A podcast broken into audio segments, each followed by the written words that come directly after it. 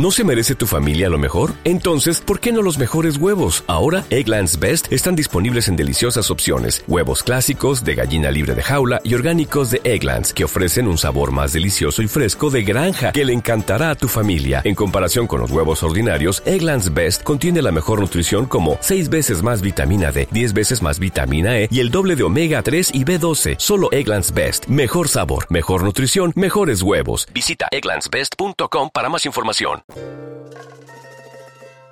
Mi tierra siempre parió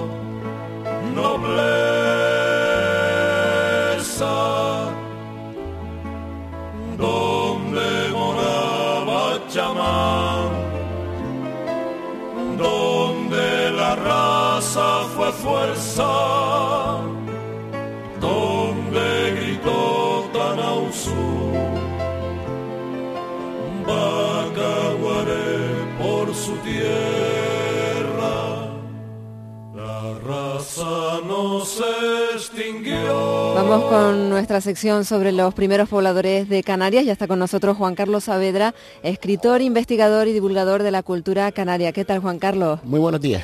Bueno, aquí conociendo contigo retomamos la sección después de ese parón del pasado fin de semana, conociendo mejor cómo eran nuestros antepasados, cómo vivían y hoy nos vas a hablar de un tema muy interesante y además que, que no se conoce mucho y que tú nos vas a, a contar. Cuéntanos, Juan Carlos. Hoy era mi intención compartir contigo y con, con la audiencia pues algunos asuntos referentes a los alimentos de, nuestros antepasados, de nuestros ancestros, o sea, lo que ellos comían y lo que consistía su, su, dieta. Y en este tema encontramos, Mercedes, como en otros asuntos que hemos hablado, pues una diferencia entre lo que dicen la, las crónicas después de la conquista y otra en, los estudios que se han hecho en los yacimientos arqueológicos. Por ejemplo, Torriani, que nos visitó sobre el año 1592 para fortalecer, para hacer lo que son las fortalezas ideales para proteger a, a las islas, pues dejó escrito algo muy curioso. Decía que los canarios vivieron sin sentir ni conocer la enfermedad sino a los 120 y 140 años. Por más que se quiera atribuir a su salud a la perfección y temperie del aire, se debe explicar más bien por los alimentos poco variados y convenientes, pues solo se alimentaban con cebada, carne cocida hervida y guisada y mantequilla de cabra, comida perfectamente adaptada a la salud del hombre. Esto es lo que dejaron lo, los cronistas, pero sin embargo, en estudios que se han hecho en lo que son los restos humanos que, que, que nos dejaron nuestros antepasados, pues se han encontrado determinadas eh, manifestaciones de cierto raquitismo, de deterioros óseos por una alimentación poco apropiada, porque aunque es un mundo ideal también el que a veces traemos de, de, ellos, supongo que la carne y lo que eran los alimentos más sofisticados, pues estaba delimitado a lo que sería la clase más, más alta en, en ese momento, que no estaría al alcance de, de todo el mundo determinados eh, alimentos. Hay algunas cosas curiosas en estas crónicas, sobre todo por los que nos están oyendo de, de Fuerteventura, uh -huh. como la gente de, de, de Jan de Betancourt pues nos comentaban Pedro Gutiérrez, que, fue uno de los cronistas que, que, contaron lo que vieron, ya nos hablaban de las excelencias de, de, los quesos de allí. Ellos decían que las casas huelen mal a causa de las carnes que cuelgan en ellas, tienen abundante cebo y lo comen con tanto gusto como nosotros el pan. Están bien provistos de quesos que son sumamente buenos, los mejores que se conocen en estas regiones, y sin embargo están hechos solamente con leche de cabra, de las cuales todo el país está lleno. O sea, las crónicas fueron recogiendo lo que serían manifestaciones. Hay otra también que hemos hablado de ella, de Nicoloso de, de, Reco, que en el año 1341 en Gran Canaria decía que encontraron en algunas casas solamente excelentes higos secos conservados en esteras o cestas de palma, como vemos los de Serena, trigo más hermoso que el nuestro si nos atenemos al tamaño y el grueso de, sus granos. Y luego también hay crónicas distintas. Eh, hay una, por ejemplo, de, de La Gomera, en que había bastante crítica a su alimentación. Dice, no tienen sino poca cebada y carnes de cerdo y cabras de todo por poco. Su comer generalmente es leche y hierbas como bestias y raíces de juncos y pocas veces carnes. Comen cosas torpes y sucias, así como ratones, pulgas y piojos, garrapatas, teniendo todo por buena vianda.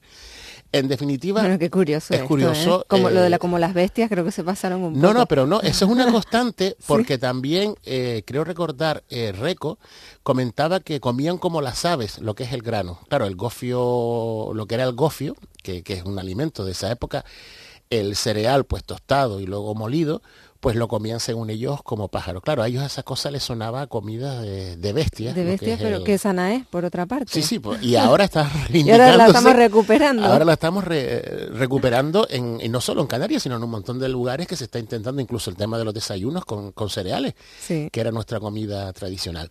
En definitiva, podemos decir que los antiguos se alimentaban de, dos conjuntos de cosas. Alimentos que ellos mismos generaban, ya sean cultivando o con lo que es el ganado, el tema de lo que es el pastoreo. Y luego también se alimentaban recolectando eh, productos no cultivados, como puede ser la pesca y la flora silvestre. Recordemos que, por ejemplo, en la isla de La Palma se dudó el conocimiento de la, lo que era la agricultura, porque es que la vida salvaje le daba a todo, todos lo- los vegetales que ellos podían tener sin necesidad de, de estar cultivando. ¿Para qué voy a estar cultivando si la, La naturaleza eh, me si lo la da, ¿no? naturaleza me lo da? Por ejemplo, en el tema de, lo- de los vegetales, pues en la isla de, de Gran Canaria es donde quizás tuvo más desarrollo el sistema de regadío y, y de plantación. Y eh, era incluso, se pensaba que el consumo de vegetales era mayor que el, que de carne. Por ejemplo, en, en cereales la protagonista siempre fue la, la cebada, que era el tamo, eh, le llamaban ellos, y el trigo que llamaban irichen en, en Tenerife, que parece que, en el resto de, las islas. Aquí me gustaría hacer un, lapsus porque sabes que hay mucha gente que, que habla de, que, este- yo lo he oído, que los antiguos hacían gofio de millo. El millo llegó después de, la conquista, después del descubrimiento de América, con lo cual, entre otras cosas, el gofio original era el, el de cebada, que era el cebada y trigo, no, no había millo en, en aquella época. Ajá, o sea que hay que, Hay que hacer tener en cuenta esa matización. Claro, que el millo es un producto posterior. Ellos lo, lo tostaban y después ya lo molían en los tradicionales molinos de piedra, que supongo que todos tenemos la imagen, Mm. y eso se destinaba al, al consumo humano, ya sea mezclándolo con leche, como se hace en la actualidad, o por ejemplo también incluso se espolvoreaba la carne con, con, esa, con, con ese fruto, con, el- gofio. con el gofio.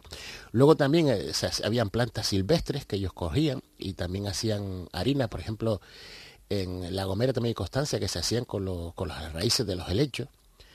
Y, en, por ejemplo, ya en zonas concretas, como en Gran Canaria y en Tenerife, lo que es Icod, la Orotava, parece que se practicó incluso los cultivos de regadío, plantando habas, lentejas, guisantes. O sea que ellos eh, plantaron cosas y, y- se alimentaron de, de lo que ellos plantaban.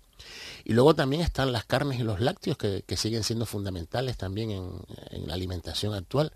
Ellos tenían una gran cabaña ganadera, tenían un montón de animales, sobre todo cabras y ovejas, porque parece que el cerdo, el tradicional cochino canario, eh, no estaba tan extendido como, como parecía.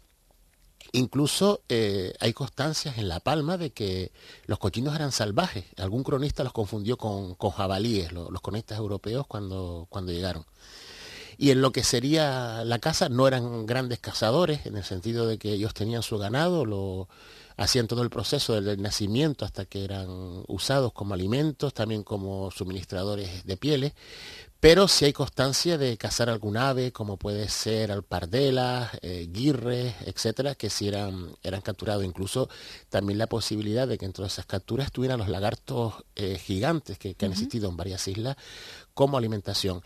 En conclusión, no eran grandes cazadores, sin embargo, sí eran grandes, eh, ¿cómo decirlo? Mm, Trabajaban bastante, eran grandes ganaderos, conocían la- el, cómo sacar el máximo rendimiento a un rebaño y por eso habíamos comentado en su momento también que fueron llevados a Madeira incluso para que eso que habían aprendido de cómo racionalizar el, el ganado pues lo hicieran. También hay constancia de, de consumo de, de pescados y mariscos. Eso te iba a decir, digo, la pesca, la, ¿cómo, cómo- se sabe cómo la pescaban? Vamos, Sí, sí, sí, ¿utilizaban está- anzuelos o qué no, normalmente hay anzuelos que se han encontrado en, en Gran Canaria, pero también eh, aprovechaban, por ejemplo, cuando la marea bajaba y en los charcos, pues quedaban peces ahí atrapados hay constancia de que cogían las leches de los cardones y elaboraban, la ponían en el agua y lo cual adormecía a los peces y lo recogían con la mano. También hay constancias de que hacían redes de junco y en las orillas pues iban acorralando a los bancos de pescados para, para, alimentárselos. Y también no solo lo que es el pescado, sino también lo que es el consumo de, marisco, lo que son las lapas y, los burgados, que es una palabra incluso de ellos aún todavía siguen apareciendo inmensos concheros fuera de, lo que es la zona costera, donde ellos se trasladaban para lo que sería el, comer esos, esos frutos del mar. Hay constancia de consumían sargos, salemas, las cabrillas, las palometas, las amas roqueras, los pejes verdes, las viejas, por ejemplo, ya estaban también dentro de lo que eran sus capturas. Y, eh, como decíamos, ellos sabían que el mar eh, les podía suministrar un momento de, alimentos y lo hacían. Y esto también viene de los últimos estudios, porque durante un montón de años se pensaron que vivían de, espaldas al, mar, pero no, se han encontrado bastantes restos de, conchas, de lo que serían las espinas de los pescados. Y luego también, eh, lo que habíamos dicho, mm, en eso de plantar, pues tenían las higueras, que ellos cogían y probablemente, ya lo hemos comentado, la trajeron del norte de África en esqueje para plantar porque las que se han encontrado, no, el, lo que es el, higo no fue, por decirlo de alguna forma, que no, es mi campo, fecundado por, de forma natural, sino que se veía que venían, provenían de, otras plantas. Dentro de lo que serían esa recolección que les ofertaba también todo lo que es el, sobre todo la, la laurisilva, que ya en algunos lugares pues ha ido desapareciendo, pero el bosque de la laurisilva para ellos les dio un montón de, cosas. Estaban los madroños, las mócaras, las moras, perdón, los, bicácaros, los bicácaros, casi no me sale el nombre, los dátiles, los mocanes, todo ello le, daban una serie de, de habas, sobre todo los mocanes que llamaban joyas, y eran utilizados pues para hacer una especie de, miel que llamaban chacerquén, y esa miel también era un, elemento muy, muy apreciado por ellos. También dentro de lo que es la, lo que decíamos, las raíces de los helechos, los rizomas, pues eran aprovechados, incluso se asaban con, lo que son la, manteca y por lo visto hacían una especie de, manteca mezclado con esos rizomas de helecho para dar chupar a los recién nacidos que no chupaban del pecho materno y con eso la, lo, podemos decir que los alimentaban, sí, una, un, un supletorio. ¿Y, los higos sabemos si los secaban o no hay constancia? los higos eh, hay constancia, de, eh, es uno de los temas muy curiosos en el tema de la alimentación, porque Abreu y Galindo, uno de las personas que escribió después, unos 100 años después de la conquista, decía que fueron traídos por los mallorquines que no eran autóctonos, pero se han encontrado en un montón de yacimientos, incluso se han encontrado en Tenerife, creo recordar, en, en lo que son los dientes de, los cuerpos, pues restos de, de comer higos. Los higos para ellos parece ser que eran apetecibles.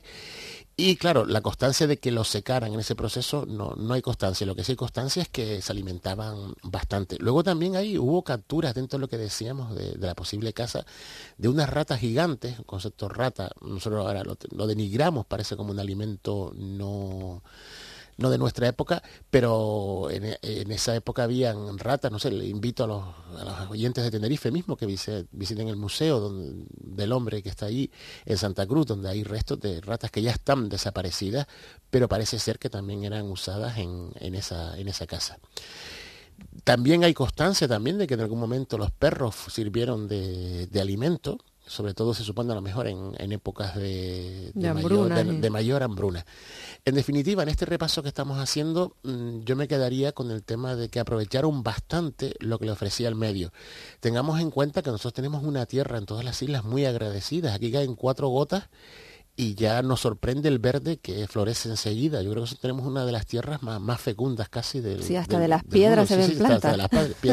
es curioso porque dentro de las descripciones que existían de nuestras islas, como las Islas Afortunadas, en esa mitología se hablaban de unas islas donde las flores crecían sin simiente, o sea, sin piedras sin tierra, perdón, y lo tenemos claro, los, nuestros pejeques que crecen en, en las rocas. Y yo sí me gustaría poner el, el, matiz en lo que te comentaba al principio, la carne que, que, se comía, la de lo que eran las ovejas, lo que era la carne de cabra y la de cochino, posiblemente estaba mm, reservada a las clases altas de, de la pirámide poblacional. No era un alcance que estuviera al alcance de todo el mundo. Es más, cuando habían fiestas, normalmente los, los líderes, menseyes o guanartemes, pues de su ganado pues hacían una especie de fiesta popular invitando a todo el mundo a, a comer esa carne en, en días señalados. O sea, que era como un premio el, el, tema del uso de la carne.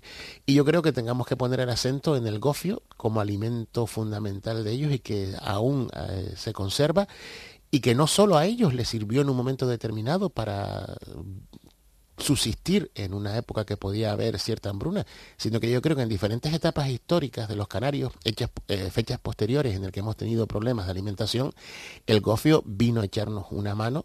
Y yo creo que incluso ahora en esta época hay mucha gente que está volviendo al gofio, yo he hablado con, personas, te compras un kilito de gofio por la mañana, te haces un desayunito con leche con yogur, etcétera, es un alimento mmm, bastante rico desde el punto de vista nutritivo y a un precio módico. Y yo creo que eh, hay una vuelta a a ese alimento. Y afortunadamente eh, junto con lo que es los burgados te decía pues ha, perdurado. Y también en el caso del gofio decir que existen similitudes en el norte de África, en lo que es la cultura masik, en la elaboración de, ese, de ese producto tradicional. Y ahora se están haciendo también proyectos muy interesantes para recuperar el cochino negro tradicional también que ellos tenían está viendo un resurgir en general también del, de lo que sería ese, ese cultivo o ese cultivo, sí, cultivar de nuevo sus hábitos alimentarios, sí, sí, sí. porque yo creo que eran, eran bastante sanos. Y si ellos fueron capaces de, de los helechos alimentarse con lo que serían las raíces y haciendo el, el gofio, pues eh, es a favor de, de su imaginación no olvidemos que en nuestras islas también eh, hay unas muy abruptas, bueno, todavía paseando por nuestras islas se ven esas terrazas que se hicieron para cultivar, que tuvieron abandonadas ya. Imagínense si en esos momentos de, de, adelanto era difícil cultivar nuestra tierra por nuestra orografía, imaginémonos en, en aquellos momentos. La verdad que por lo que nos cuentas tenían una alimentación bastante variada dentro de, de lo que cabe, comían un poco de todo al fin y al cabo. ¿Eso cómo se reflejaba en la salud? ¿Cuál era la esperanza de vida de en aquella época de ellos?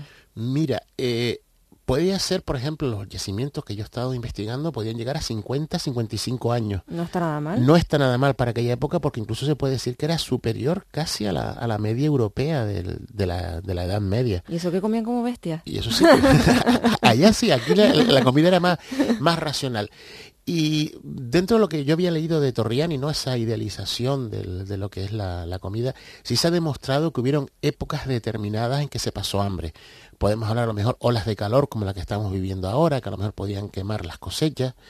Épocas a lo mejor también de mucho frío, el, el otro extremo, en que sí se nota en el desarrollo de los huesos, de, la, de los, iba a decir momia, de los hallos, de los cuerpos encontrados, ¿Sí? pues que existen periodos de carencia alimentaria en lo que era la, la, creación de los huesos que denotan que ellos también tuvieron sus épocas buenas y, y sus épocas malas en lo que es la, la, alimentación.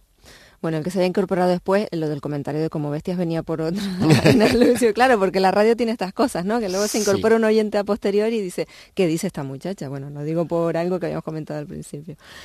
Pues Juan Carlos, no sé si nos queda algo que quieras comentar que no debemos eh, dejar pasar, que nos quieras decir. No, simplemente volver a lo, a lo del gofio y reivindicar su uso en, en, diferentes formas que se están haciendo. Yo, por ejemplo, estuve aquí en Gran Canaria visitando una, un molino y ellos tienen un recetario, incluso con, con lo que es el yogur, con un poquito de gofio. Reivindicar este alimento milenario nuestro como también síntoma de, bienestar y también lo que decíamos, acabar con el mito del gofio de millo relacionado con los antiguos canarios, porque no olvidemos eso, que vino de forma posterior.